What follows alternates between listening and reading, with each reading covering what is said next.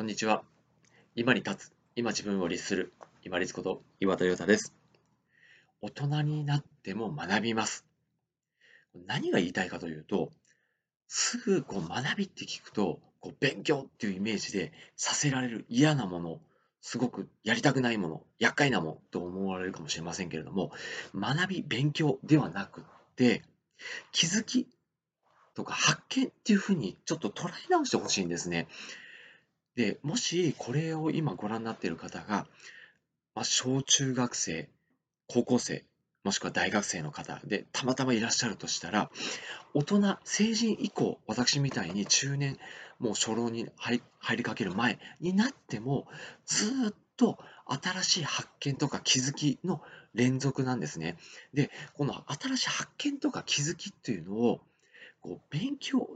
強制的にさせられるものではなくて、自ら取りに行けるようになると、結構これが楽しいんですよ。例えば、どういう内容なのかな、どういう仕組みなのかなっていうのが分かっていくと、すごく楽しいんですね。で、皆さんは今そのための基礎の学びっていうのをやっているんですね。結局基礎の例えば語彙力とか計算力とかあと社会のこれまでの歴史とか自然の摂理とかですねそういうものを知ってないと世の中がどういうふうに動いているのかとか自分が今からどういう内容を取捨選択しようとしているのかっていうものがわからないんですよ。わからないのであれば、それは取り残される、もしくはほっとかれる。で、選択肢が狭まるっていうふうになってしまうんですね。ですから、自分がこの後、2回目にもう1回お伝えするんですけど、可能性を広げるためにも、そして大人になって気づきとか発見をし続けるためにも、必ず今の基礎勉強っていうのを大事にして学んでいってください。確かに宿題宿題やれやれ勉強しろってうるさいかもしれません、大人は。けれども、大人になっても新しい発見とか学びっていうのを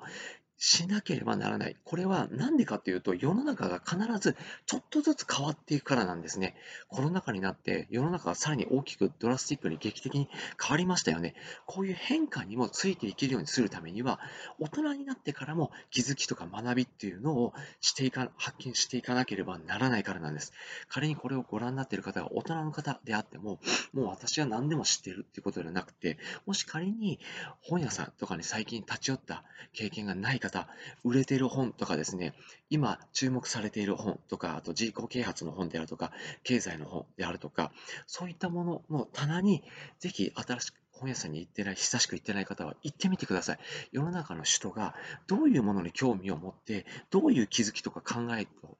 発見とかっていうのを得ているのかっていうのを新しくちょっとこうブラッシュアップしてみてください。見てみてください。そうすると、あ、なるほどねと思うことが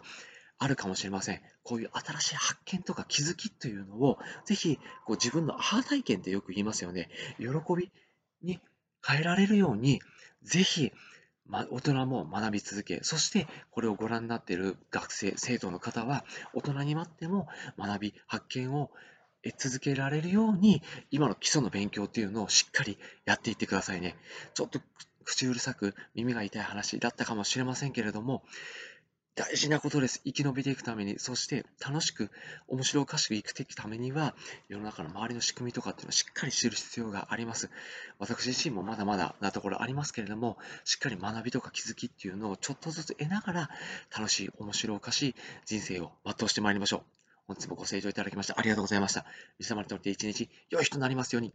これにて失礼いたします。